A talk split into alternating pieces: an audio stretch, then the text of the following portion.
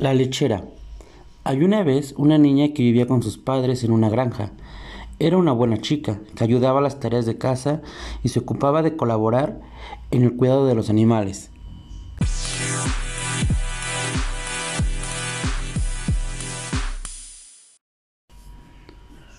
Un día su madre le dijo, Hija mía, esta mañana las vacas han dado mucha leche y yo no me encuentro muy bien. Tengo fiebre y no me apetece salir de casa.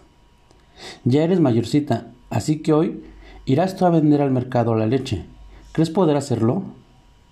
La niña era muy servicial y responsable, y contestó a su mamá, Claro que sí, mamita, yo iré, tú descansa.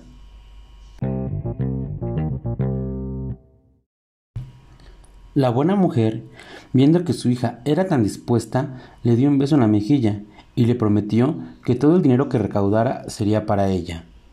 Qué contenta se puso.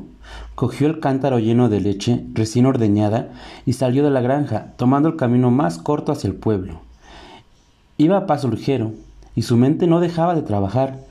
No hacía más que darle vueltas cómo invertiría las monedas que iba a conseguir con la venta de esa leche.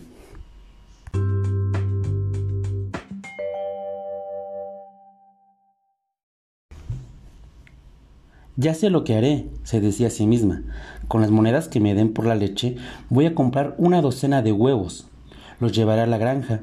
Mis gallinas los cubrirán y cuando crezcan los pollitos, los cambiaré por un hermoso lechón. Una vez criado, será un cerdo enorme. Entonces regresaré al mercado y lo cambiaré por una ternera, que cuando crezca me dará mucha leche a diario y pondré vender la que la podré vender a cambio de un montón de dinero.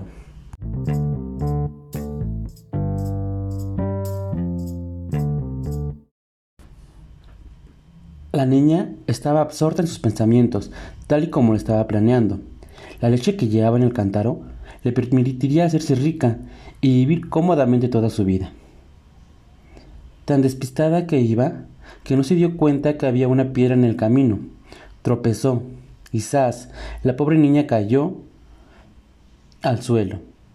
Solo se hizo unos rasguños en las rodillas, pero su cántaro voló por el aire y se rompió en mil pedazos. La leche se derramó por todas partes y sus sueños se volatizaron. Ya no había leche que vender, por lo tanto, todo había terminado.